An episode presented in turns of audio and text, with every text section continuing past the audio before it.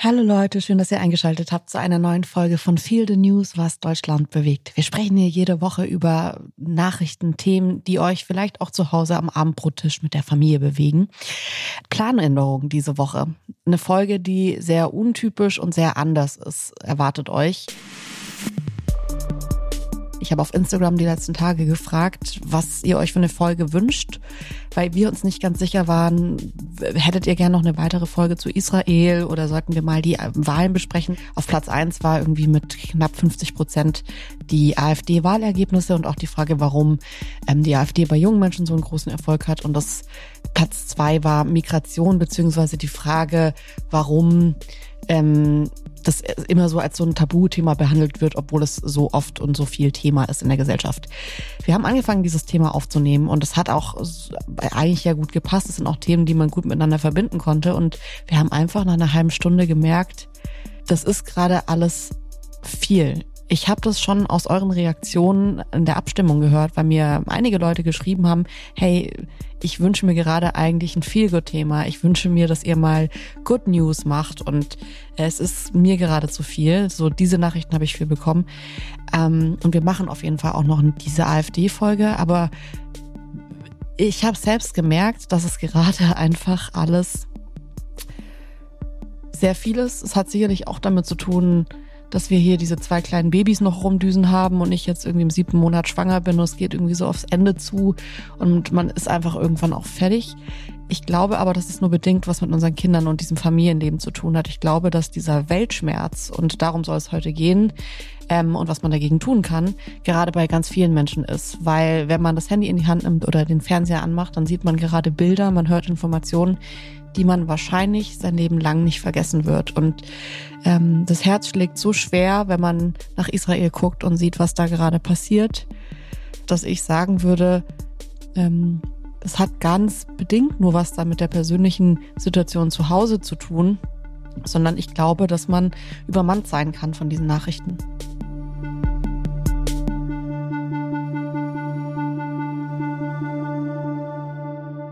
Ja, mir ging das tatsächlich in der Diskussion auch so. Ist eine merkwürdige Reaktion eigentlich. Wenn man das nicht bewältigen kann, dann habe ich das bei uns bemerkt, dass wir uns erst in den Versuch flüchten, das so ein bisschen objektiver zu betrachten und vielleicht auch so ein bisschen präziser und in dieser Überpräzision, wenn man dann auch noch mal noch eine Differenzierungskurve und noch eine Differenzierungskurve nimmt, da liegt ja auch so ein bisschen der Bewältigungsversuch drin. Das hat aber gar nicht mehr funktioniert vorhin. Das find, fand ich auch interessant, dass wir mit diesem AfD-Ding heute ja eigentlich nochmal so, was wir dann halt machen, wenn es zu viel ist. Wir gehen dann in noch mehr Arbeit und in Recherche und in, wir finden das noch raus und dann machen wir noch das. Das Ding ist aber halt, dass das auch wieder ein Thema ist, wo einem echt jede Freude im Körper entweicht. Ich finde, das sind einfach keine Themen, wo man sagen kann, da gibt es einen ganz positiven Twist oder vielleicht geht es am Ende gut aus. Es gibt vielleicht ein paar Facetten, wo man sagen kann, die fühlen sich dann nicht ganz so schwarz an, wie man die zuerst liest. Es ist aber trotzdem ein Thema, wo einem kühl werden kann. Und ähm, ich finde, deswegen das irgendwie gut. Es ist jetzt heute mal eine ungewöhnliche Folge und ich weiß auch, es gibt wahrscheinlich Leute, die uns einfach hören, weil sie halt so einen News-Charakter, News eingeordnet haben wollen. Für euch ist diese Folge jetzt ausnahmsweise mal nichts, weil es soll darum gehen, wie man mit Weltschmerz umgeht und ähm, auch vor allem, weil wir jetzt natürlich irgendwie nicht keine TherapeutInnen sind und euch da jetzt irgendwelche Ratschläge, fachlichen Ratschläge geben können, geht es eigentlich eher mal um einen ganz persönlichen, individuellen, wie lösen wir das für uns? Ähm, was hat uns die letzten Wochen und Monate glücklich gemacht? Was sind Inhalte, die ähm, für uns funktionieren, die wir mögen, die wir lieben, über die wir uns leidenschaftlich gerne austauschen?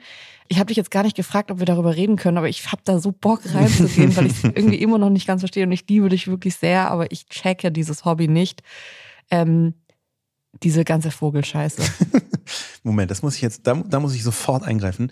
Hier ist nicht Vogelscheiße im Fäkalsinn gemeint, sondern du hast sich sehr abwertend über mein Hobby geäußert, dass ich gerne ja, Vögel beobachte, alles rund um Vögel versuche zu erkennen, zu wissen. Und du liebst Vögel. Ich finde jetzt von all den coolen Tieren der Welt, und es ist jetzt nicht eine Sendung, wo ich dich deine Hobbys fertig machen will, sondern ich finde das so toll, dass immer wenn du von Vögeln erzählst, dass ich Bock auf Vögel bekomme, obwohl ich eigentlich wirklich nichts mit Vögeln anfangen kann. Und das ist, weil du so begeistert davon bist. Und nennt man das Ornithologie oder? Ja, Ornithologie ist Okay. Vogelkunde. Ist ganz weit weg von dem, was ich tue. Ich bin so hyperbegeisterter Laie. Ja, also die Begeisterung ist ungefähr neun Kubikhektar größer nee, Sascha, als sorry, mein du hast, du hast Wissen. wirklich irgendwie, ich würde schätzen, du hast 50.000 Vogelbilder auf deinem Handy, die du selbst gemacht hast. Ornithologie ist ja die, die Wissenschaft drumherum. Und Mm, meine okay. Sachkunde, äh, die fällt schon stark ab. Aber auf eine lustige Art. Und vielleicht ist das auch so ein, ein Hebel, wo man dem Weltschmerz begegnen kann. Habe ich mir gerade so gedacht. Ähm, wenn man sich in bestimmter Weise eine Grundnaivität in einem Bereich bewahren kann und das nur auf Basis von Begeisterung läuft. Also ich weiß ein bisschen was über Vögel, wahrscheinlich mehr als so Zufallspassanten in der Fußgängerzone, aber es ist einfach wirklich die schiere Begeisterung für solche Wesen, die fliegen und für die Eleganz. Ich weiß, wie ein Rotmilan aussieht am Himmel. Und wenn man mit dem Auto vorbeifährt und man sieht diesen gegabelten Schwanz, dann checkt man sofort, ah, okay, äh, Rotmilan. Und dann gibt's so zwei oder drei verschiedene Sachen, da, die könnte ich dann auch sagen. Aber Ich finde es gut, dass du da gleich auch so richtig tief reinrutschst. Werbung. Sascha, ich würde gerne nochmal mit dir über Formbar sprechen. Wir haben uns unser wunderschönes Bücherregal bei Formbar designt, designen lassen und ich würde gerne heute nochmal ein paar Sätze über das Design verlieren, weil ich das wirklich so besonders finde bei Formbar. Es sieht ein bisschen so aus, als hätten wir acht Leute in unsere Wohnung kommen lassen und die hätten das dann alles ausgemessen und entworfen und sich auch nochmal kreative Gedanken gemacht, weil dieses Möbelstück einfach am Ende so besonders aussieht. Ja, irgendwie hat man den Eindruck, da haben eine Innenarchitektin und der Schreiner tagelang zusammen dran gearbeitet. Es ist nämlich so, dass so rein vom Designaspekt, wir haben ja wirklich viele Möbelanbieter ausprobiert, man bei den allermeisten merkt, ah ja, das ist eins von der Sorte. Ne? Man kommt auch zu irgendwelchen Freunden, dann merkt man, ah, guck mal, die haben auch ein Regal von denen, die das dann äh, irgendwoher liefern. Und das ist nicht so bei Formbar. Auch deswegen, weil man da in dem Konfigurator das alles ziemlich gut einstellen kann und da auch Designs drin hat, so vorgegebene Muster, die es woanders gar nicht gibt und die so ganz kleinteilig auch änderbar sind und personalisierbar sind. Das ist so eine richtige, ein richtiges Designmöbel und das gefällt mir besonders gut. Ja, also ich finde, diese Einzigartigkeit macht Formbar schon aus. Und man muss auch dazu sagen, wir beide haben jetzt nicht das größte Händchen irgendwie dafür, ein Möbelstück von from scratch zu designen. Und wir haben es trotzdem hinbekommen, da ein wahnsinnig ästhetisches Möbelstück rauszubekommen. Und das finde ich halt so toll. Formbar übernimmt das alles. Also man hat am Ende wirklich das Gefühl, dass man da von mehreren Profis beraten wurde. Und auch wenn man alles selbst konfiguriert, ist es ja so, dass am Ende nochmal DesignerInnen von Formbar drüber sehen, was ich auch super entlastend finde, dass man nicht selbst irgendwie dann Angst hat, irgendeinen Fehler im Design gemacht zu haben, der einem dann erst auch beim Aufbau auffällt, weil man natürlich das nicht studiert hat oder Ahnung davon hat. Und gerade da setzt Formbar an und ihr kriegt wirklich, geht mal auf die Formbar-Seite, auch auf Instagram und schaut euch einfach an, was da für Ergebnisse rauskommen können und lasst euch inspirieren. Es ist wirklich einfach ein absolutes kreatives Paradies. Ihr könnt jetzt auf form.bar slash Herzensmöbel, also mit OE gehen und dort mit dem Code Herzensmöbel sagenhafte 30% Rabatt insgesamt bekommen. Äh, Das gab es bisher so gar nicht und es lohnt sich tatsächlich, weil man am Ende ein wirklich sehr, sehr schönes Möbelstück zu Hause hat. Viel Spaß beim Ausprobieren. Werbung, Ende.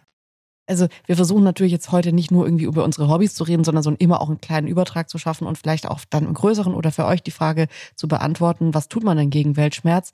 Ähm, und ich finde tatsächlich Dinge tun, die, was tut man, wenn niemand hinguckt? Mhm. Diese Frage sich zu stellen und dann zu überlegen, was macht mir Spaß, wenn keine Bewertung stattfindet, wenn ich wirklich einfach nur, einfach nur die Sache mache, weil es mir große Freude bereitet.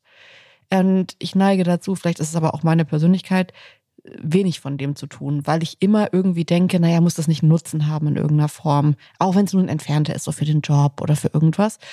Und das merke ich bei dir total bei den Vögeln. Nicht mal im Wissen folgt es diesem Anspruch, ich muss hier jetzt irgendwie besser werden oder so, sondern es ist einfach nur die Freude an der Sache.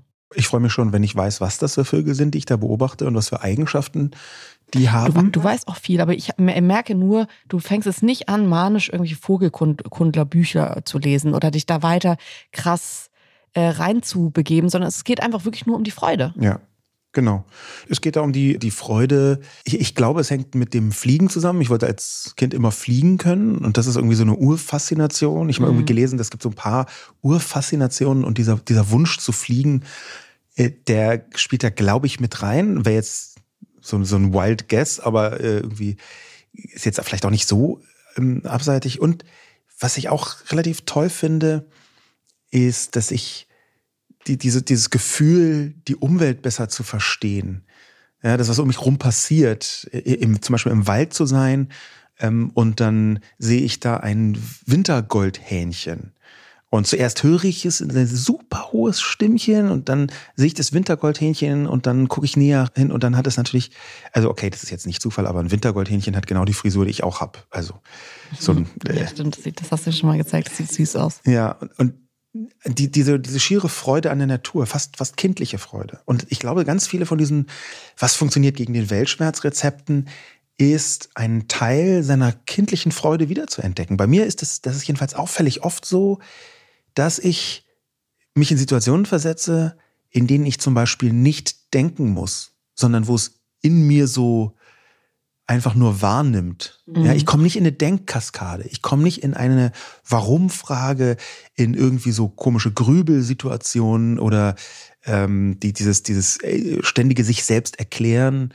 Ja, dieser Modebegriff im Internet ist Overthinking. Mhm. Äh, da komme ich nicht rein. Und das ist im Wald und dann noch bei der Beobachtung von Vögeln oder eigentlich allgemeiner sogar noch Tieren doppelt so stark. Ich habe jetzt gerade von der psychischen Praxis ähm, gehört und das auch jetzt schon angewendet und finde das wirklich faszinierend, ähm, die eben sagt, dass man von dem Theoretisieren wieder ins Erleben kommen muss. Mhm. Also, dass man ähm, Dinge machen sollte.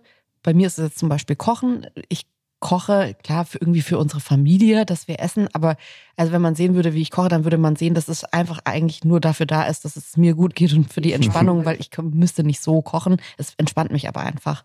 Und ich habe jetzt gelernt, dass man während dem Kochen dann beispielsweise oder irgendeiner anderen Tätigkeit ähm, sich darauf konzentrieren soll, wie fühlt sich zum Beispiel das kalte Wasser in den Händen an mhm. oder wie knackst ähm, der Waldboden oder wie fühlt sich diese kalte Luft ein, die jetzt morgens da ist, die man einatmet und die Lunge dann so einfrieren lässt.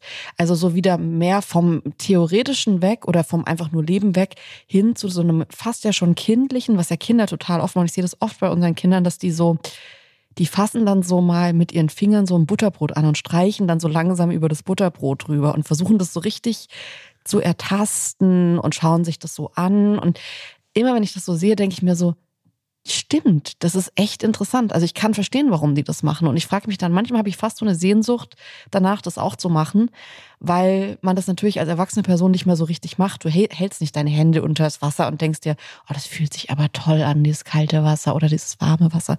Und da wieder mehr hinzukommen, ähm, hat mir total geholfen, aus so ein bisschen so einer Negativspirale bei Gedanken rauszukommen, weil wenn wir darüber sprechen, was man gegen Weltschmerz tut, muss man sich ja auch mal vergegenwärtigen, wie man da reinkommt. Und ich finde, diese klassischen Situationen, so ist es zumindest bei mir, wenn man das Handy in der Hand hat und man sieht das eine Video und man wird eigentlich so ein bisschen, ich will es nicht mal Rabbit Hole nennen, weil das ist gerade kein Rabbit Hole, mhm. wenn man sich die Nachrichten reinzieht. Rabbit World. Ja, Rabbit, Rabbit, World.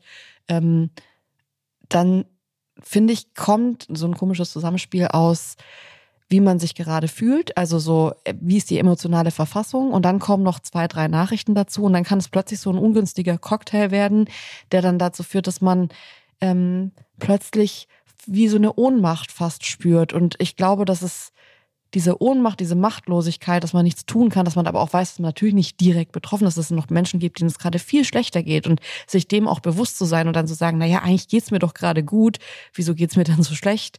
Ich glaube, das ist dieser Weltschmerz und das kann Teil dieses Weltschmerzes sein, den Leute gerade irgendwie auch immer in Memes und so beschreiben, aber dahinter steckt natürlich ein Phänomen, das äh, ja ernst zu nehmen ist. Ja. ja, das ist eine super interessante Frage eigentlich.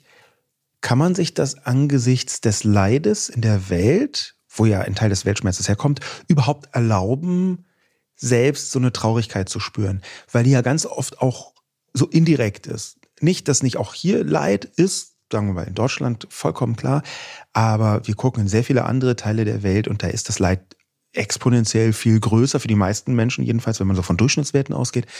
Und dann kann man natürlich schon leicht so ein bisschen ins Abfällige geraten. Es gibt dieses Meme First World Problems, ähm, was ich äh, ein bisschen lustig und ein bisschen problematisch finde. Denn am Ende äh, sind wir ja hier in einem reichen Land und viele von den Problemen, die man so tagsüber hat, die beziehen sich vielleicht auf theoretisch lösbare Sachen und die sind halt in keiner Weise so tiefgreifend, wie das in anderen Teilen der Welt ist und vielleicht auch nicht so existenziell. Und die Frage, kann man sich denn trotzdem erlauben, traurig zu sein? Und ich finde, es ist wichtig, sich das zu erlauben. Es ist wichtig zu sagen, nein, das nimmt mich auch schon mit. Ich bin nicht die hauptbetroffene Figur. Es nimmt mich aber auch schon mit. Und ich habe auch ein Recht, dass mich das mitnimmt. Ich habe ein Recht auf Empathie, weil ganz viel davon ist ja, dass man sei sich seine Empathie bewahren möchte, dass man das nicht abschaltet und dass, deswegen, mhm. dass man deswegen so Co-Gefühle ähm, äh, entwickelt. Und ich glaube, das ist mega toxisch, wenn man sich immer sagt, hey, ja, ich bin ja nicht so stark betroffen und sich dann nicht diese Traurigkeit erlaubt. Ähm, also ich glaube schon, dass es gut ist, sich das äh, auch ins Gedächtnis zu rufen. Ich finde auch, dass man irgendwie, wenn man in so einem reichen und sicheren Land lebt, wie wir gerade, dass man auch ein bisschen die Pflicht hat, das zu tun. Aber ähm, die Frage ist natürlich, wenn wir jetzt darüber sprechen, was kann man gegen Weltschmerz tun? Wie ist es bei uns persönlich? Finde ich es auch in Ordnung, dem einen Raum zu geben. Und mhm. äh, ist man deswegen irgendwie jetzt das Opfer Nummer eins? Auf keinen Fall. Es gibt gerade wirklich sehr viele Menschen, denen geht es schlimmer. Ich finde es gut, das zu sagen. Aber ähm, es ist ja hier gerade kein Contest, wem es am schlimmsten geht, sondern es geht ja eigentlich darum, was macht man in dieser spezifischen Situation ähm, und was kann man sich da überlegen? Was machst du denn in dieser spezifischen Situation? Was ist denn deine hm. Vogelkunde? sozusagen? Also wahrscheinlich am allerersten Genuss und Kochen. Ich finde auch, ich habe mir in letzter Zeit mache ich mir viel Gedanken über Genuss, weil ich das so schade finde, dass Genuss oft was Elitäres hat. Ich finde schon, dass irgendwie so Sterneküche und Kochen ja oft, wenn es in so einen maximalen Genuss geht, folgt es fast dieser Regel, die ich Quatsch finde, die zum Glück auch in den letzten Jahren ein bisschen geändert wird je besser das schmeckt, umso teurer, umso wertvoller, umso besser, äh, privilegierter alles ist dann das Produkt, das Essen, die, das Surrounding. Und ich finde das ausschließend. Ich finde, dass eigentlich Genuss so was niedrigschwellig Tolles ist, mit dem man sich wirklich im Alltag helfen kann. Ich glaube, dass es Rezepte gibt und Essen gibt und Dinge gibt, die einen an die Kindheit erinnern, die einen Heimweh heilen können oder lindern können, die wie so eine Art emotionaler Druckverband funktionieren. Ähm, Gerichte, die einen glücklich machen. Und ich glaube, dass wir gerade in einer Gesellschaft leben, die irgendwie geprägt ist von der Kate Moss, die gesagt hat, nothing tastes as good as skinny feels. Nichts schmeckt so gut, wie sich dünn sein anfühlt. Ähm, oder auch in einer Welt leben, in der auch Männer ein absurdes Körperbild in, inzwischen haben. Und wenn ich sehe, wie viele Shakes und Powerriegel und hol nochmal das Beste raus, bevor du 40 wirst und dann nochmal, das kannst nochmal richtig aussehen wie 25. Ähm, ich will es gar nicht verurteilen, wenn das Leute machen und damit happy sind, dann ist ja alles cool. Aber ich sehe halt auch viele Menschen, die essen jetzt nicht mega glücklich Proteinriegel. Und ich glaube, dass es da total helfen würde, ähm, mehr über Genuss nachzudenken und sich selbst zu überlegen, weil ich merke total, dass es Alltagsentscheidungen sind. Wo kann ich Genuss in meinen Alltag einbauen? Und dass das nichts Schlimmes ist und nichts äh, Cheat Day-mäßiges ist, was man irgendwie alle zwei Monate sich einmal erlaubt, sondern dass Genuss eine alltägliche Sache sein kann, in der man die Chance hat, gut zu sich zu sein. Und äh, darüber denke ich gerade mhm. viel nach und denke nach, wie man das wieder so zurückholt in die Gesellschaft, mhm. wie man eben so eine Kate Moss-Gedanke verdrängt und dieses gut zu sich zu sein wieder zurückholt, weil ich merke für mich, dass es so äh, Comfort Food gibt, mhm. dass ich esse, dass ich koche für uns zu Hause, wenn ich merke, das geht gerade nicht ja. mehr, wenn der Weltschmerz auch groß ist. Ähm, Pasta. Das ist bei dir. Ja, Pasta, Pasta, auf jeden Fall. Auch muss man echt sagen, bei mir ist auch dann Schwäbisch, aber ich habe ja Glück, ja. dass du Schwäbisch auch dann echt magst. Mhm. Ähm, aber wahrscheinlich ist es so ein Schwäbisch ist ja schon nah an Pasta, ist einfach ein Mix aus Kohlenhydraten und Fett. und diese Kombination hilft aber manchmal einfach wirklich sehr, dass es einem besser geht. Und ähm, natürlich will ich jetzt nicht, wir reden jetzt hier wirklich, ich möchte nochmal ganz kurz abgrenzen zu jetzt irgendwie psychischen Krankheiten. Ich wollte jetzt nicht damit sagen, erstmal eine Pasta gegen eine Depression. Aber wenn wir jetzt einfach nur von diesem fehlenden warmen Gefühl sprechen, mhm. das wir manchmal haben, wenn wir diese ganzen Nachrichten gesehen haben, oder man nennt es ja dann auch gerne bemuttern, sich selbst zu bemuttern. dieses Gefühl, finde ich, kann man super gut mit Genuss und mit Essen herstellen. Und ich liebe das, weißt du ja auch, ähm, mhm. das für euch zu machen, für unsere Kinder zu machen, für dich zu machen und auch für mich zu machen. Aber für, für euch macht es mir natürlich noch mehr Spaß, irgendwie mich da rein zu begeben, in ein tolles Essen kochen oder gute Lebensmittel finden ähm, und daraus irgendwas Tolles machen, um so eine Erfüllung zu haben für mich, aber auch für euch irgendwie, dass wir dann gesund und satt und glücklich irgendwie abends da sitzen und hoffentlich dann auch manchmal Tage vergessen, in denen alles anstrengend war, weil das ist es gerade bei uns. Wir haben gerade einfach echt wenig Schlaf und das ist, finde ich, viel mit zwei kleinen Babys und schwanger. Und ähm, da hilft, finde ich, Essen total. Die, dieses Weltschmerzding, das hast du ja vorher richtigerweise von den Babys und der Schwangerschaft auch abgelöst. Das kommt bei uns hier noch dazu. Ich, ich finde, ist aber gar nicht für mich der Hauptpunkt. Der ist schon, glaube ich, einer, den im Moment alle nachvollziehen können. Man sehnt sich so sehr nach guten Nachrichten und dieses Sehnen, das war in unseren Gesprächen habe ich das häufiger gemerkt dass wir das beide nicht aussprechen, wenn wir über so ein krasses Thema reden. Aber dann versucht man irgendwelche Winkel des Themas auszuleuchten, wo vielleicht noch ein Funken Optimismus angebracht ja. ist. Und das, die, das Sehen nach, nach guten Nachrichten, das ist natürlich einfach aus vielerlei Gründen wahnsinnig schwer. Zum einen ist die Welt gerade nicht so überragend toll aufgestellt in dieser Hinsicht. Ja, also das, das muss man schon sagen, dass eine ganze Reihe von sehr, sehr schwierigen Nachrichten äh, über uns reingeprasselt sind.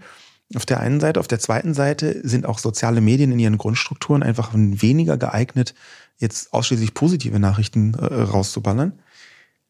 Aber trotzdem, dieses Sehnen nach guten Nachrichten. Ich finde, es, ist nicht nur das Sehnen nach einer guten Nachricht mal, sondern eigentlich nach diesem naiven, was man Kindern ja auch oft sagt, alles wird gut. Weil gerade, finde ich, hat man oft das Gefühl, dass nicht alles gut wird. Und man klammert sich, und ich finde, es gibt aber zum Glück auch Nachrichten, die in diese Richtung gehen. Ähm, es gibt Nachrichten, die darauf hindeuten, dass alles gut werden könnte. Und für mich ist ein Vorbote dieser Nachricht oder ein, ein kleiner Hoffnungsschimmer dieser Nachricht, ähm, dass alles gut werden könnte, ähm, die Wahl in Polen tatsächlich die letzten mhm. Tage gewesen. Das hat mir total geholfen, zu hoffen, dass es nicht einfach einen Rechtsruck gibt, der da ist und dann ist es so und dann kann man nichts tun. Und der geht jetzt weiter und die Leute werden immer rechter und es wird alles immer schlimmer, ähm, sondern dass da plötzlich die nationalkonservative PIS-Partei zwar immer noch stärkste Kraft, aber nicht die stärkste Kraft im Parlament ist, haben verfehlt, die absolute Mehrheit zu bekommen, was bedeutet, dass sie einfach nicht mehr so an der Macht sind. Und ich meine, wenn man vorher gehört hat, sie haben dann zwar kurz vorher nochmal gesagt, ja, wir wollen dann doch nicht aus der EU austreten, sondern wir wollen drinbleiben, aber zu unseren Konditionen. Aber da war ganz viel, von dem ich mir dachte, ist es das Ende von Europa. Mhm. Stellen wir uns mal vor, die hätten gewonnen und die hätten gesagt, okay, wir sind raus, weil es gab schon auch Indizien dafür, dass sie eben nicht zu ihren Konditionen drinbleiben, sondern sagen, wenn unsere Konditionen nicht erfüllt werden, dann ciao. Das wäre die nächste große Hiobsbotschaft gewesen aus meiner Sicht. Und ähm, zu sehen, dass die Leute sich jetzt anders entschieden haben, dass es nicht immer nur äh, rechte Narrative gibt, die erfüllt werden und die, Leute überzeugen, sondern dass es da Menschen gibt, die sagen, wir versuchen mal einfach uns eher auf die Mitte zu konzentrieren, die Mitte zu stärken. Das gibt mir Hoffnung und die dann gewählt werden und die dann eine Wahl gewinnen in Polen, wo echt viel schief lief, auch politisch die letzten ähm, Jahre, würde ich sagen, an Entscheidungen.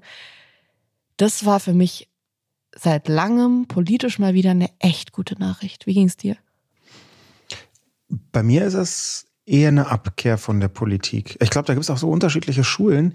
Ähm, ich habe eine Zeit lang, immer wenn wirklich schwierige Nachrichten auftauchen, mich erstmal so ein paar Stunden, manchmal sogar ein paar Tage aus dem aktuellen Wirbel rausgezogen und was davon jetzt noch so ein Echo ist, ist, wenn ich merke, okay, es ist ein bisschen zu viel, dann bin ich so ein Wochenende zwar online, da gucke ich auch mal so verschiedene soziale Medien und schaue aber mit einer Art Filter. Das heißt, ich, ich filtere in meinem Kopf die schwierigen Nachrichten. Ich habe ja auch jede Menge irgendwie so News-Sachen abonniert, zum Beispiel auf Instagram oder so, wo traditionell jetzt nicht ausschließlich beglückende Nachrichten kommen. Und das scroll ich dann weg ja, oder bei TikTok, ähm, das, das swipe ich dann ganz schnell weiter. Und diese, die, die, diese Funktion, die, die für mich auch selber eine, eine Relevanz entwickelt hat, dass ich mich so ein bisschen davon abnabele, so auf gar keinen Fall ganz, aber dass ich so ein bisschen das in die Ferne schiebe. Die ist so eine Basis, auf der ich aufbauen kann. Und es heißt ganz konkret, wenn da wirklich großer Shit passiert, dann entscheide ich mich relativ früh, kann ich mich damit jetzt konfrontieren oder nicht, oder schiebe ich es nach hinten. Und wenn ich mich damit nicht konfrontiere, dann ist es eher erstmal so ein paar Stunden so, manchmal sogar ein paar Tage. Und das, das hilft mir, mit diesen spontanen Weltschmerzattacken fertig zu werden. Und auch ein bisschen so, so einen kühleren Kopf zu bewahren. Manchmal steigt dann zusätzlich zum Weltschmerz auch noch so Wut auf. Also ich bin überhaupt nicht jemand, der sagt, dein Handy aus, sondern ich bin dann eher jemand, der, der sagt, was anderes auf dem, dem Handy machen. Ja, ich hatte eine Zeit lang einen Zweit-Account, wo ich diesen ganzen toxischen Müll nicht abonniert habe. Er ist dann irgendwie so ein bisschen zerschellt äh, an der Realität. Aber ich, ich glaube, das, das, das kann man schon machen, sich dem nicht so stark aussetzen. Mhm.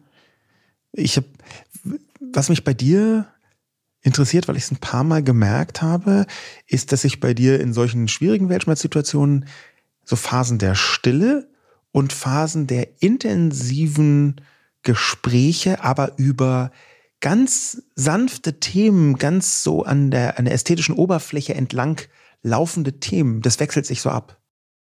Ich glaube, so dieser Rückzug in sich selbst und dann aber irgendwie auch zu merken, dass natürlich irgendwie Zweisamkeit auch total hilft. Es tut mir da manchmal so ein bisschen leid für dich, weil ich mir denke, ich fassel dich ja dann wirklich einfach von morgens bis abends zu oder will irgendwie eigentlich ist es ja kein Zugquasseln, sondern ich will Konversation mit dir führen. Ich bin dann ja auch sauer, wenn du dann mhm. keine ausführlichen Antworten zu irgendwas gibst, wo ich mir denke, wie kann man sich dazu keine Gedanken machen? Ähm, zum Thema Kim Kardashian und ihre Auswahl des Kühlschranks, meinst du? Zum ja, genau, zum Beispiel. Also das ist mir wirklich ein völliges Rätsel. Ja.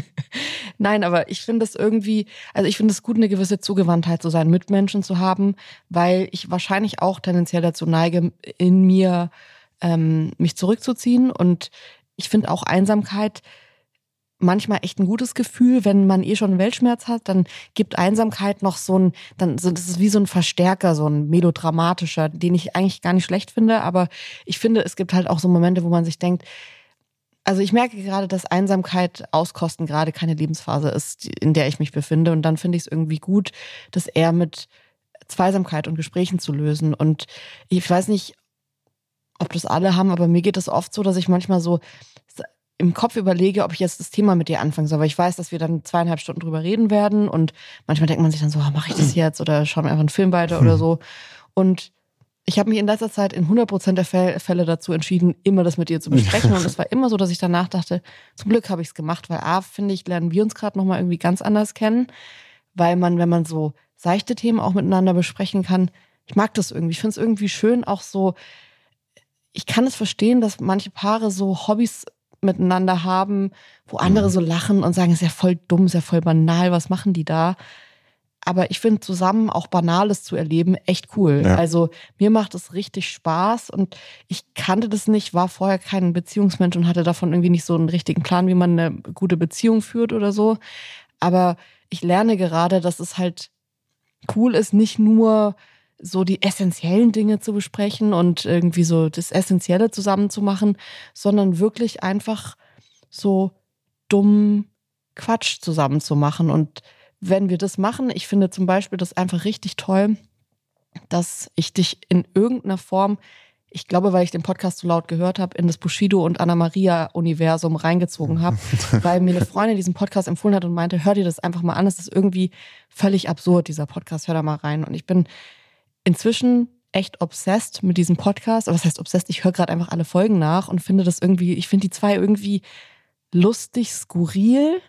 So, man kann auf jeden Fall auch Bushido in, und auch wahrscheinlich Anna-Maria in tausend Punkten kritisieren. Aber das ist für mich diese banale Sache und dass du in diesem Universum drin bist und jetzt auch mit mir dreieinhalb Stunden über Bushido und Anna-Maria sprechen kannst, finde ich irgendwie cool, dass wir das jetzt zusammen haben, dieses Hobby. Also in dem Universum drin würde ich Hobby. einfach nochmal sagen, tendenziell nein, aber den, den Charme des seichten. Hä? Nein, jetzt hör auf, jetzt lass mich nicht so stehen. Natürlich ich lass dich nicht stehen, nein. Also ich, du, du bist ja da der Maßstab für im Universum drin sein. Insofern oh, muss ich sagen, cool, ich muss schon, ich muss schon wieder einfach, nee, ich muss schon wieder alles mhm. wegdifferenzieren. Aber der, der Punkt ist eben schon, ich habe ja auch durch dich erst die, die Freude an der, ja, jetzt kann man, du lachst. an Bushido und Anna nein, Maria kennengelernt. Die Freude an dem, was man, wenn man böse ist, Seichtigkeit nennen würde und wenn man nicht böse ist, Leichtigkeit.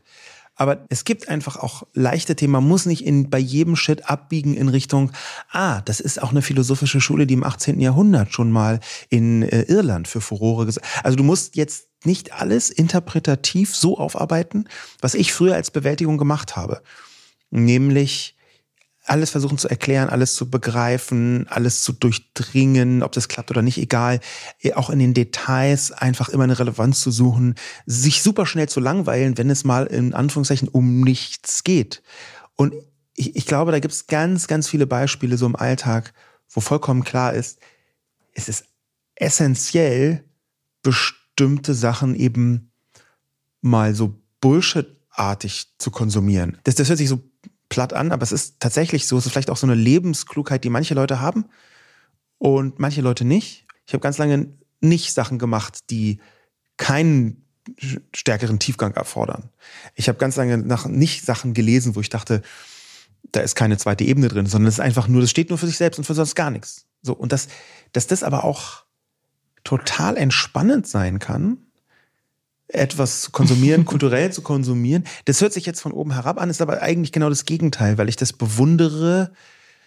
Ist es, das ist so eine Art Gegengift gegen intellektuelles Overthinking. Ja, also wenn du überall rein vermutest, dass da noch irgendeine Lehre drin sein muss, also mit EH, Le Le äh, irgendeine er Erkenntnissituation drin sein muss.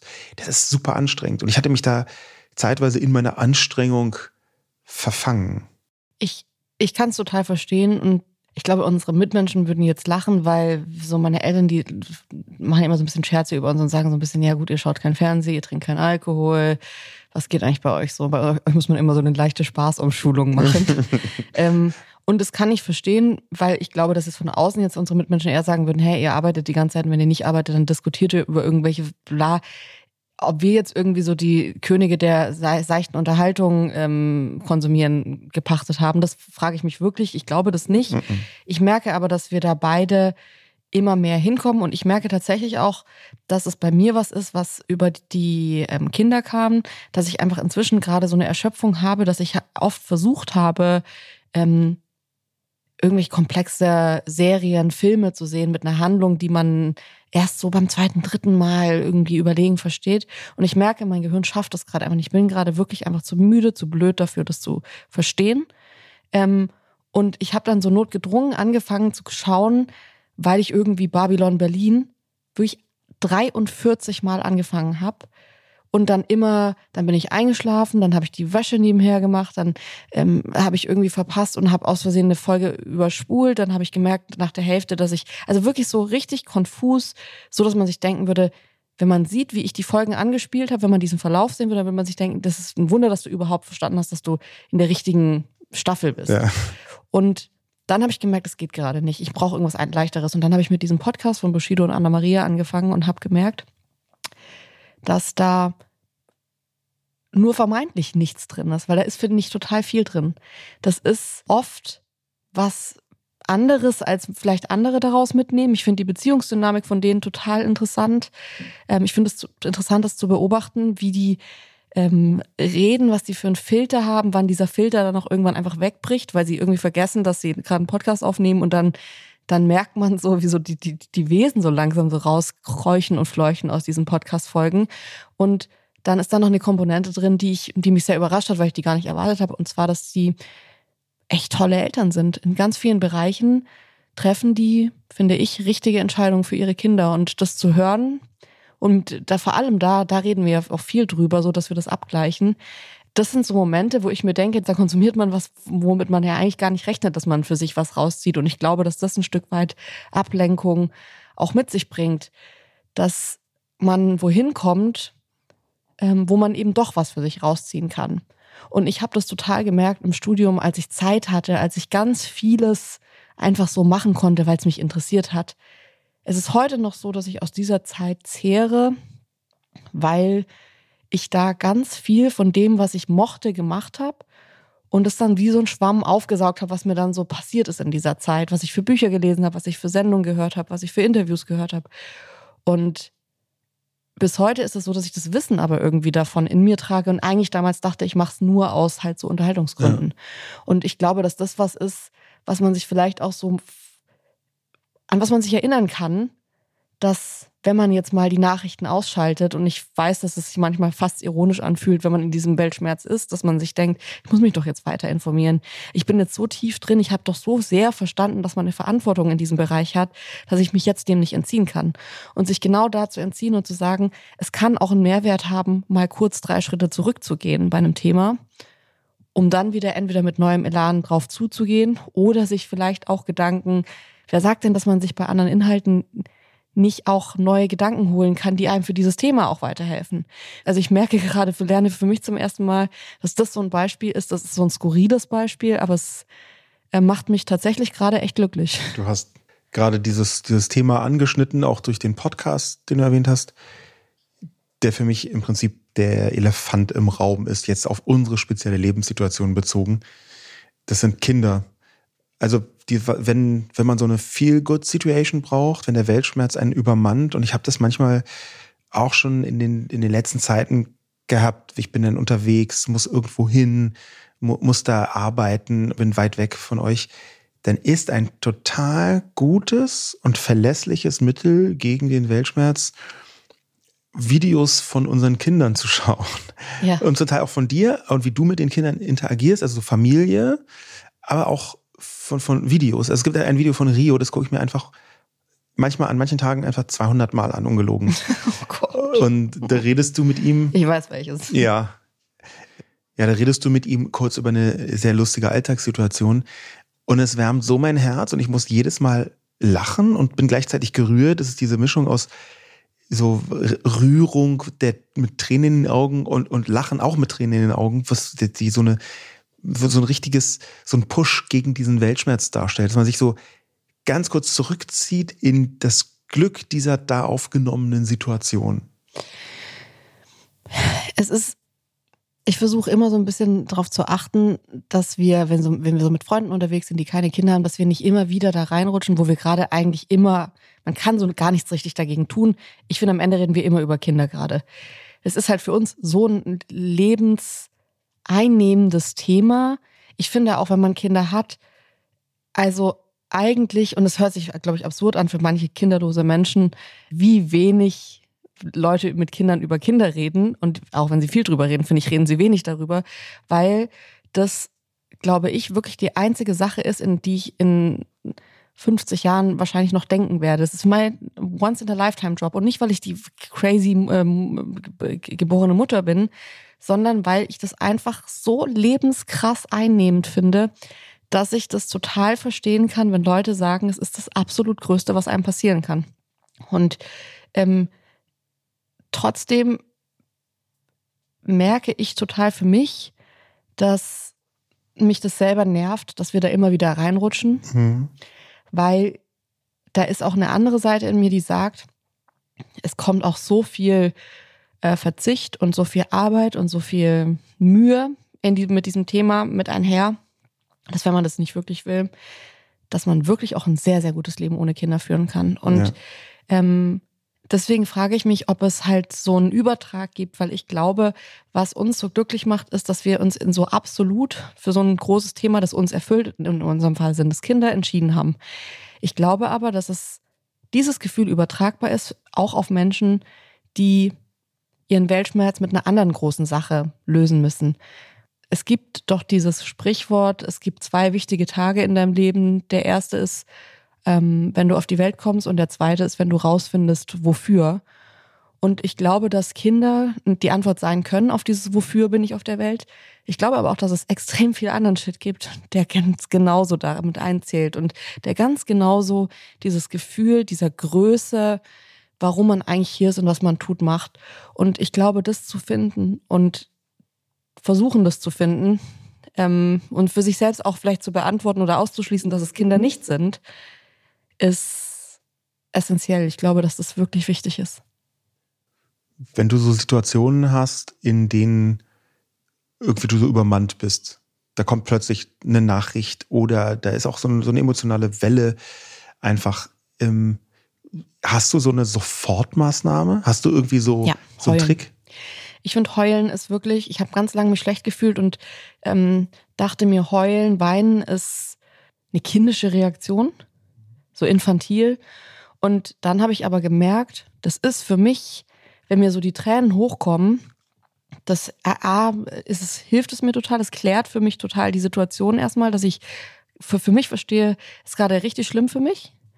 Und danach geht es mir immer so ein bisschen besser, weil ich diese Emotionen so ein bisschen ausgelebt habe und nicht einfach so weggeschluckt habe, dass ich sagen würde, ähm, sich das zu erlauben, zu weinen, finde ich gut. Ich habe mal irgendwo äh, wirklich auf so einer faktastisch Seite oder so gelesen, aber ich mache das seitdem und ich finde, das funktioniert so gut, wenn man sich einsam fühlt und schrecklich fühlt und so weint, dass ähm, eine heiße Wanne oder eine heiße Dusche hilft, weil das dem Körper, wenn man das irgendwie für äh, 15 Minuten macht, eine sehr, sehr starke Umarmung vorgaukelt. Weil bei einer Umarmung genau das passiert, dieser Druck auf die Haut und dieser ähm, Anstieg der Körpertemperatur. Und dass, wenn man eben niemanden hat und sich einsam fühlt, es wissenschaftlich erwiesen ist, dass es halt eine warme Dusche oder sich in die Badewanne zu legen, die ein bisschen zu warm ist. Ich meine, es ist nicht so mega heiß, dass man irgendwie so kurz vorm Umkippen ist, aber so warm einfach. Dass das tatsächlich hilft. Und ich finde, also ich du weißt ja, ich mache das ja echt oft, ich mache das ja gerade ja. irgendwie so gefühlt einmal am Tag, ja. aber ähm, ich habe das, mache das auch sonst häufig, weil ich danach immer denke, mir geht's besser. Und ich finde, dass sich also so Sachen, so Hebel, wo man für sich persönlich weiß, und bei mir ist das Baden, ähm, ich fühle mich danach ein bisschen, bisschen weniger elend. Mhm. Und da geht es noch nicht darum, sich geil zu fühlen, sondern es geht darum, sich ein bisschen weniger elend zu fühlen. Das alles, was die Spirale, die Abwärtsspirale aufhält und das so erstmal auf den Ist-Zustand bringt, finde ich total gut. Was ist es bei dir? Es gibt ein Konzept, dem bin ich zuerst Ende der 90er Jahre begegnet im Internetkontext das ist mir in den letzten Jahren wieder begegnet. Das nennt sich Serendipität, also Serendipity. Das kann man so übersetzen als finden ohne zu suchen. Das bedeutet, man lässt sich so, meistens im mhm. Internet, aber das geht auch in allen anderen Inhaltskontexten, in der Bibliothek zum Beispiel. Manchmal sogar bei, beim Seppen. Also das ist, ja. Äh, auf YouTube geht's super. Ähm, man lässt sich so treiben in diesen Inhalten und folgt einzelnen Impulsen und findet dann Sachen, von denen man gar nicht wusste, dass man sie irgendwie gesucht hat. Ach cool. Mhm. Und das, oh, das krass, hört sich richtig gut an. Ja, und das hilft mir sehr, mich abzuwenden von der Welt, von Dingen, die belastend sind, von Dingen, die äh, nerven. Und da muss ich ärgerlicherweise zugeben, dass die absolute und ich glaube bisher wirklich Weltmeisterschaft in dieser Disziplin bei TikTok liegt. Also TikTok ist bei mir und ich glaube bei vielen anderen auch ähm, ziemlich eindeutig die Plattform, die den Algorithmus am besten gemeistert hat, mit weitem Abstand. Ähm, bei dir ist ja lustigerweise irgendwie nicht so, hast du mal gesagt. Nee, aber ich fühle TikTok wirklich gar nicht. Ich bin wie so eine Oma, ich weiß nicht mal, wo die App auf meinem Handy ist, weil ich es so selten benutze. Ich weiß auch nicht, wo die ist, weil ich halt immer nur Search mache und dann kommt gleich oben TikTok und das ist halt quasi Schnellwahl. Aber der, der Punkt ist schon, TikTok schlägt mir so oft, und das ist wirklich die Qualität dieses Algorithmus, der einfach alles scannt und alles berechnet und nur darauf optimiert ist, dass Leute da viel Zeit verbringen. TikTok findet so oft Sachen, von denen ich gar nicht wusste, dass ich sie haben möchte, genau jetzt. Das ist auch situativ. Mhm. Und es hört sich merkwürdig an, aber ich bin fast der Meinung, dass TikTok sogar checkt, an meine Reaktion nach ein paar Minuten, ob ich gerade nicht so gut drauf bin und mir dann bestimmte Sachen eher einspielt. Jetzt, also jetzt traust du dem Algorithmus aber ganz schön viel. Ja, zu. ich, ich würde es nicht ausschließen. Also technisch möglich wäre es. Ja, nicht, dass das irgendwie äh, mit irgendwelchen komischen esoterischen Gedankenübertragungen funktioniert, aber dadurch, dass diese die Analyse der Handlung, die man da so macht, dass die natürlich Rückschlüsse zulässt darauf, okay, des Comedy-Programms gibt er jetzt weiter und äh, den Nachrichtendingsbums, da bleibt er länger übrig. Mhm. Das, da, da kannst du schon Rückschlüsse ziehen und dann reichen vielleicht auch vier, fünf, sechs kurze Interaktionen, um zu checken, ah, innerhalb des Rahmens, die diese Person gerade so vorgibt, ist er in dieser und jener Stimmung. Also ich, ich kann mir sehr gut vorstellen, dass das zumindest ja. in Ansätzen vorhanden ist. Und das funktioniert bei mir teilweise so gut, dass ich denke, ah, ah, ich mache mal kurz TikTok, einfach um mich so ein bisschen aus der Spur zu bringen, also aus der Negativspur oder aus der Belastungsspur. Ich möchte jetzt nicht ein zu großes Loblied auf diese Plattform singen, weil die in ganz vielen Dimensionen problematisch ist und auch Teil des, des Problems äh, aus meiner Sicht. Es ist aber schon erstaunlich, wie diese Grundmechanik, du siehst etwas Neues, was dich fasziniert. Und es kommt ja auch genau auf dieses Fasziniert mhm. an. Und du tauchst kurz ein in eine Welt, die du gar nicht kanntest. Ähm, und die plötzlich so ein, äh, ähm, die, die, die plötzlich so, so, so, ein, so ein Faszinosum darstellt, so, ein, äh, so eine Attraktion herstellt, wo du merkst, da gibt es eigene Regeln, äh, da gibt es äh, absurde Wolten und Wendungen, Gesetze. Also da, da ist ganz, ganz viel, von dem ich sagen würde, das, das ist regelmäßig auf, äh, auf TikTok so, dass ich mich in so Spezialwelten reinworpen lasse. Das hat mich jetzt total interessiert. Gibt es so eine Spezialwelt, ähm, in die du dich, also die, also die, du als Beispiel bringen kannst, nicht nur, wo du einmal so einen Ausflug hingemacht hast, sondern wo du sagen würdest, das ist, man, ich Guilty Pleasure finde ich immer so eine schreckliche Bezeichnung dafür. Ähm, weil wieso soll man sich schuldig fühlen, wenn man irgendwie so die Inhalte ja. guckt, außer du sagst, es ist irgendwie crazy Inhalte, aber jetzt einfach nur so, weißt du, so Ecken, wo man sich denkt, eigentlich ist es weird, aber da gibt ja, man sich gerne hin. Habe ich, habe ich und es gibt eine ganze Reihe davon und mein, mein jüngstes ist gar nicht Guilty Pleasure. Mein jüngstes ähm, Feld, das spüre ich auf TikTok auch sofort. Das ist genau was, die haben mir rein, ja. rein so Serendipity pur, ist American Cornhole. Was ist das? American Cornhole ist ein absurdes Spiel. Es ist wirklich absurd. In ein paar Metern Entfernung wird dabei so eine Holzplatte, so schräg, leicht schräg gestellte Holzplatte mit einem Loch oben drin aufgestellt. Ja, die mhm. ist so, die sieht auf den ersten Blick aus wie so, so eine kleine Skateboard-Rampe oder so. Nur, dass im oberen Bereich ein Loch ist. Und dann hast du einen Beanbag, also so ein Cornhole oder Beanbag, so, eine, so einen kleinen Beutel, einen viereckigen Beutel. Der ist gefüllt mit Mais oder eben mit Bohnen. Und dann treten zwei Spieler gegeneinander an. Das ist so also okay. ein bisschen über acht Meter, ist die Entfernung. Und müssen dieses Loch treffen. Mit diesem Säckchen. Ne? Abwechselnd werfen. Und du kannst halt den anderen, wenn der da kurz davor liegt, kannst du den wegschleudern oder auch aus Versehen rein. Und dann äh, gibt es so verschiedene Bezeichnungen wie so Airmail, wenn du einen direkt reinwirfst. Und das ist eine absurde Community tatsächlich. So ein bisschen wie die Darts-Community? Also so wie no, sind noch so viel nerdy oder beglückender. Weil Ach, cool. das sind total diverse und unterschiedliche Leute. Dadurch, dass du denkst, American Cornhole und es hat irgendwie so leichten Südstaaten-Vibe, würdest du ja denken, ja, merkwürdig, die sind bestimmt alle so irgendwelche ja. Rednecks und komisch und äh, ähm, in den Sachen, die ich gesehen habe, vielleicht ist es dann auch meine spezifische Ausrichtung, gibt ja ein riesen Cornhole-Universum. Ja, kann ich wirklich nur für Werbung machen, das ist absurd, aber ist ganz toll.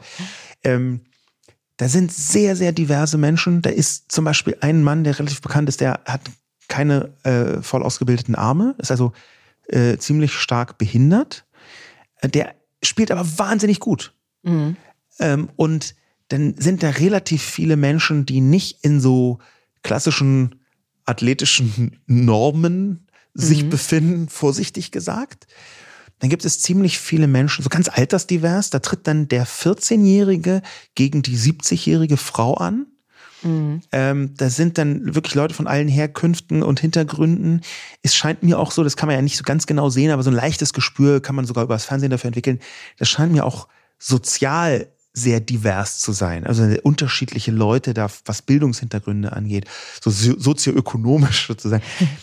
Und ich bin irgendwann in diesem American Cornhole-Universum gelandet, mitten in der Nacht, in dieser, wie wir neulich gehört haben, in der Diskussion Wolfsstunde. Ich kannte den Begriff, aber schnell wieder verdrängt. Mhm. Also diese Stunde in der Nacht, wo man einfach so sehr, sehr darke Gedanken hat, wo auch der Weltschmerz einfach manchmal einen übermannt ja. und die Schwierigkeit.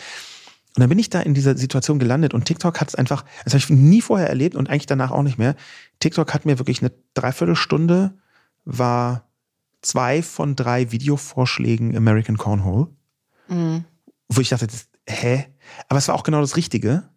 Das war so eine Spezialwelt, ein Spezialuniversum, wo dann auch, und das ist auch nochmal so beglückend, da gibt es dann meistens so zwei KommentatorInnen, und die flippen komplett aus bei Spielzügen, wo du sagen würdest, naja, er hat halt jetzt so geworfen, ne? So. Und ja. die, die, diese es ist eine Spezialwelt, die ich vorher null kannte, deren Existenz ich nicht, die so eine leichte Lächerlichkeit hat. Und dann sind die so begeistert. Es passte einfach alles. Und es war sehr, sehr beglückend. Hast du auch solche Ausflüge in die absurden Sphären? Ja, total. Ich gehe eigentlich immer sofort, ich schaue echt den ganzen Tag YouTube-Dokus oder so YouTube-Channels von irgendwelchen Menschen oder so.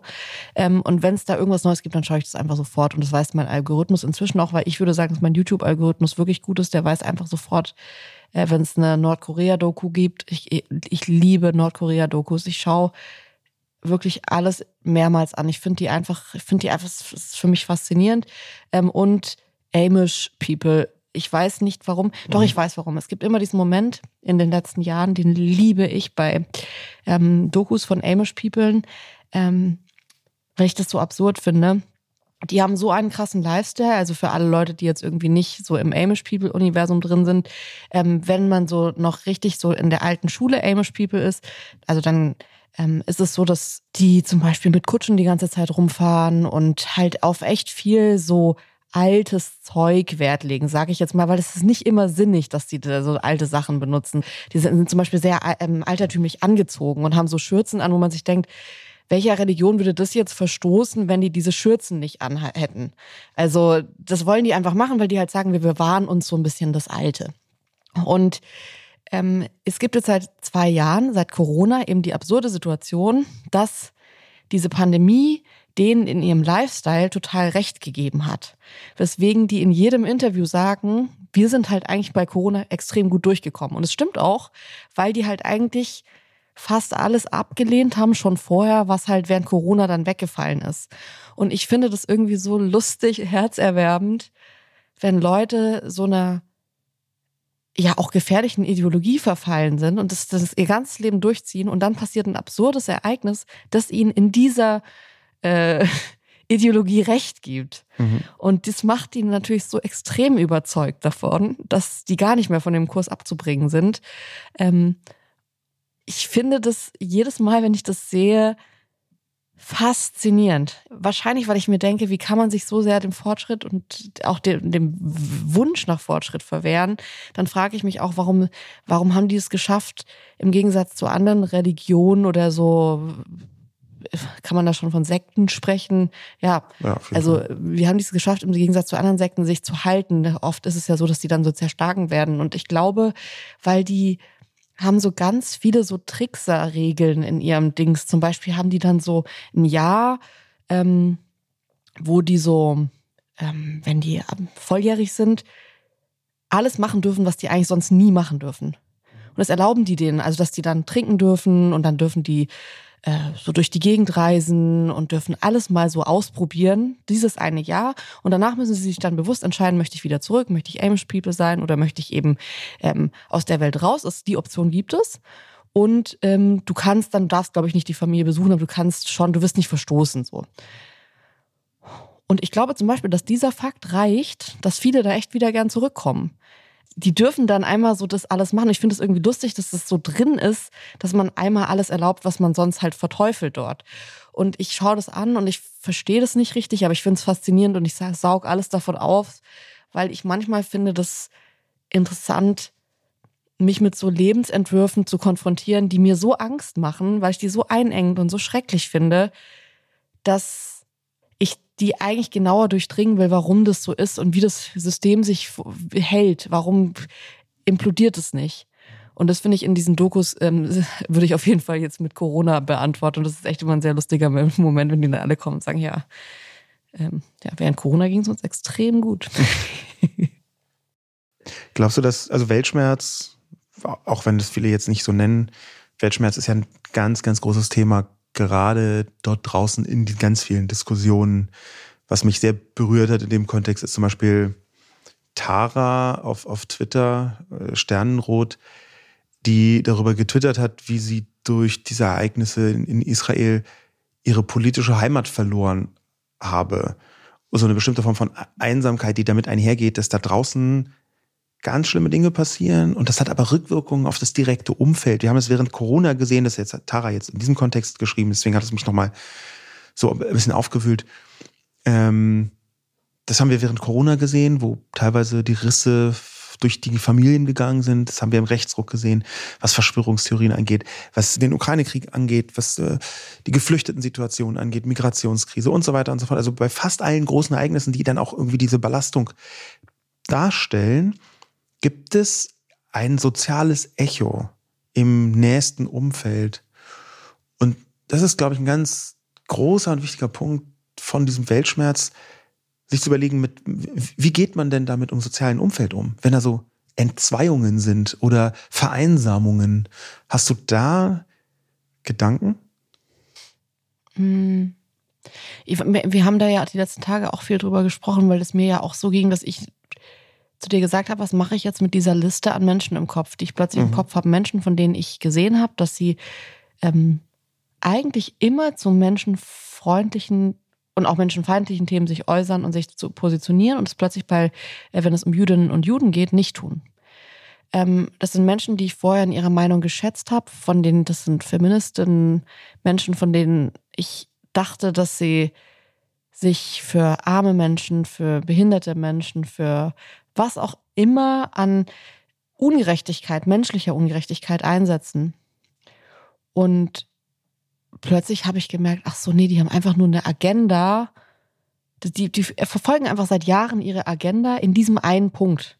Mhm. Und es wirkt dann so, als wären die krass menschenfreundlich und als würden wir irgendwie alle das Gleiche wollen. Das wollen die aber gar nicht. Mhm. Weil die sind still, wenn es um Jüdinnen und Juden geht und die sind bei ihren Themen dann wieder laut und fangen dann an. Also gerade die Menschen, das hat mich sehr aggressiv gemacht, die in den letzten Tagen und Wochen, aber vor allem Tagen, ähm, dann so banalen anderen Content gepostet haben, in der Hoffnung, dass man nicht merkt, dass sie zu dem Thema nichts sagen. Und ich habe das so genau gemerkt und mit denen allen entfolgt und hatte diese Liste und habe ja mit dir gesprochen, was mache ich jetzt mit dieser Liste im Kopf? Gehe ich zu den Menschen hin, konfrontiere ich die damit? Weil ein paar will ich das machen, aber wie findet man seinen Frieden damit, dass ich finde, das ist keine andere Meinung, dass andere mhm. Leute eine andere Meinung haben, sondern dass es Menschen gibt, die scheiße sind. Weil das ist scheiße. Das fand ich scheiße. Das ist auf jeden Fall eine, eine bestimmte Form von Bigotterie. Ich habe dann die letzten Tage da sehr intensiv drüber nachgedacht und dachte mir, eigentlich ist Konzentration auf die Menschen, weil es gab auch ganz viele Menschen, die sich sehr klar positioniert haben. Es gab ganz viele Menschen, von denen ich wusste, dass sie ähm, richtige Gedanken haben und es hier, hier total gezeigt haben. Und dieses drauf konzentrieren, mit wem umgebe ich mich, der oder die in solchen Situationen vom Bauchgefühl her richtig reagiert. Ähm, auch nochmal das vielleicht zu nutzen und zu sagen, ich nutze das jetzt, um meine Followerliste mal auszudünnen und Leuten zu entfolgen, von denen man enttäuscht ist und wo man dann nicht permanent wieder hofft, dass die einen doch nicht enttäuschen, sondern denen einfach nicht mehr zu folgen. Das war jetzt für mich eine gute Zeit, das mal zu tun und das habe ich getan, weil ich finde, was anderes kann man nicht machen. Man kann nicht die Erwartungshaltung haben, ich hoffe, dass die irgendwann so sind, wie ich mir wünsche, dass sie sein sollen. Ich habe kein Generalrezept für diese sozialen Situationen das ist aber schon so, dass ich regelmäßig merke, dass der Punkt eigentlich in diesem Weltschmerz mit am belastendsten werden kann. Man spürt eine bestimmte Form von Einsamkeit, wenn man merkt, oh, da geht ein Riss hier dadurch. Mhm. Ich kann inzwischen sehr viel besser das ignorieren. Ich kann das viel besser da so quasi fünf Grade sein lassen, gewissermaßen. Äh, nicht in allen Bereichen, das ist auch klar. Man kann jetzt nicht in die Beliebigkeit äh, sich reinversetzen, aber es ist halt schon auch ein Einsamkeitsgarant, wenn man nicht schafft, Leuten Sachen zu verzeihen, die man ihnen noch nicht mal offen vorgeworfen hat, sondern die man ihnen nur selber vor sich selbst vorgeworfen hat. Mir ging es in den sozialen Medien ganz oft so, dass ich dachte, Alter, das, das schreibst du? Also schon, schon lange, also vor, seit über zehn Jahren. Ja. Das kann doch nicht sein. Und dann habe ich gemerkt, dieses Problem, von dem ich mir dachte, es ist zwischen uns, ist eigentlich in mir. Mhm. Ich muss jetzt das bewältigen. Und du merkst ja, du siehst ja auch immer mehr über die Leute. Durch soziale Medien siehst du ja so, so wahnsinnig viel, dass es auch noch viel, viel, viel mehr zu verzeihen oder zu ignorieren gibt. Du weißt ja inzwischen, wie sie sich zu allen möglichen Dingen äußern und positionieren und dass sie das denken und hiervon Überzeugung haben. Und ja, wobei ich da schon sagen würde, also ich finde, klar, man sieht inzwischen viel mehr von den Leuten, aber sieht man viel mehr Unverzeihliches, finde ich gar nicht. Also nee. ich finde, man sieht viel mehr, was man jetzt einordnen muss und sagen muss, ja, okay, es macht die Menschen auch ein Stück weit menschlicher, dass man von der einen perfekten Person dann gemerkt hat, ah nee, die sind jetzt auch, haben jetzt auch das und das gemacht, wo man sich Ja. immer denkt, um Gottes Willen. Das finde ich irgendwie, also wir leben ja jetzt zum Glück so lang mit Instagram und allem so zusammen, dass man da ja ein bisschen milder wird. Ich finde aber, dass es tatsächlich, und das war in der letzten Woche für mich so, ähm, das ist für mich eine unverzeihliche Linie, Mhm. wenn man sich dafür nicht einsetzt oder im schlimmsten Fall sogar noch irgendeinen Quatsch sagt, was ich echt von sehr vielen Menschen gehört habe. Mhm. Also einfach wirklich großen Quatsch ge gelesen habe. Und da muss ich sagen, das kann man ja schon auch als Brennglas nutzen, zu sagen, okay, jetzt gibt's hier nochmal so einen Moment. Und ich finde, es gibt ein paar Momente im Leben, wo man mal aussortiert sozial und Mhm. merkt, das dünnt sich jetzt hier aus, der Freundeskreis oder verändert sich oder richtet sich neu aus. Aber oft ja aus Gründen und auch aus guten Gründen, wo man dann Mhm. sagt, es ging einem vielleicht während dieser Veränderung nicht gut, aber danach ging es einem deutlich besser. Und ich habe mit einer Freundin drüber gesprochen, die das bei einem anderen Konflikt gemacht hat, dieses Ausdünnen. Mhm. Und die ist vor ein paar Tagen auf mich zugekommen und meinte, du, ich hatte das gar nicht, was du hattest. Ich hatte wirklich nur Menschen in meinem Umfeld, die so reagiert haben, wie ich gehofft habe, dass man drauf reagiert. Ich habe das gar nicht mitbekommen, deine Entrüstung. Oder wo hast du das denn? Bei welchen Personen hast du das denn? Und dann habe ich ihr so diese Namen gesagt und sie meinte, ach so, den, den folge ich allen nicht. Und da habe ich gemerkt, ach so, okay, das kann also auch bedeuten, dass man für sich selbst schon vorsorgt für den nächsten Weltschmerz, den man vielleicht haben wird. Weil es gibt schon so ein paar KandidatInnen, wo ich sagen würde, da ist es jetzt nicht der eine Konflikt, wo die komisch sind. Ja, das ist, das ist deswegen total interessant, weil das, was du beschreibst, ja nichts anderes ist, als dass man sich eine Filterbubble zurechtschnitzt. Und dann hat Mhm. man eine Filterbubble, das ist dieser Begriff, der ist irgendwie 2011, glaube ich, von, von, oder 12 von Eli Pariser aufgebracht worden und der hat es eigentlich total negativ gemeint. Er hat gesagt, um Gottes Willen, man sieht dann immer nur noch die eigene Meinung und sonst nichts. Und inzwischen hat sich die Bedeutung aber umgekehrt. Das ist nicht mehr so ein mega kritischer Begriff, sondern ganz oft wird Filterbubble so benutzt als Schutzraum.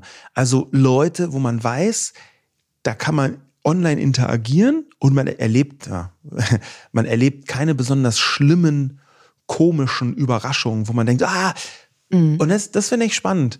Gegen das soziale Echo des Weltschmerzes kannst du dir eine Online-Filterbubble zurechtschnitzen. Ja. Und zwar gar nicht so sehr, dass du dauernd deine Meinung hörst, sondern dass du weißt, ich werde hier zumindest in meinen absoluten Grundwerten nicht dramatisch enttäuscht. Und vielleicht ist das ja ein, Weg. Vielleicht ist das ja auch ein Weg, mit diesem Weltschmerz umzugehen, zwar gemeinsam, aber mit so ausgewählten Leuten und auf so fein justierte, filterbubbelige Art und Weise, dass du besser damit zurechtkommst, wenn dann halt doch mal was einbricht in diese Welt. Dass es nicht alles gleichzeitig kommt. Was sich jetzt gerade bei uns auch total jetzt hier auch gegen Ende dieses Gesprächs abzeichnet, ist, dass ähm, dieser Weltschmerz, diese Weltschmerzsituation halt keine einmalige Situation ist, sondern es auch leider ähm, wahrscheinlich in den nächsten Wochen, Monaten, Jahren noch einige Situationen für uns alle gibt, wo man immer mal wieder in so eine Situation mal mehr, mal weniger kommt. Und ich finde es gar nicht schlecht, da so einen kleinen emotionalen Koffer sich zu packen, ähm, von dem man weiß, man kann den aufmachen und man ist nicht komplett überfordert, falls diese Situation aufkommt, weil sie eben dann doch oft irgendwie nachts in der Wolfsstunde aufkommt oder äh, in der Verfasstheit aufkommt, wo man dann nicht mehr irgendwie vielleicht alles zusammenkriegt, was einem so hilft und gut tut. Und äh, man hat ja heute wahrscheinlich bei unseren Beispielen auch gemerkt, die sind super speziell und super nerdy. Und ich glaube jetzt nicht, dass Ornithologie oder ähm, Bushido ähm, die Allheilmittel für alle sind. Aber was diese Beispiele für mich halt zeigen, ist, dass man sich speziell überlegen muss, was tut mir gut, was hilft mir, was macht mich glücklich und vielleicht sogar ab und zu gucken muss. Und ich dachte immer, Glück ist was, das darf man nicht suchen, das darf man auch nicht versuchen herzustellen, sondern das muss einen so finden. Und dem würde ich inzwischen widersprechen. Ich glaube, dass man das ein Stück weit künstlich herstellen kann.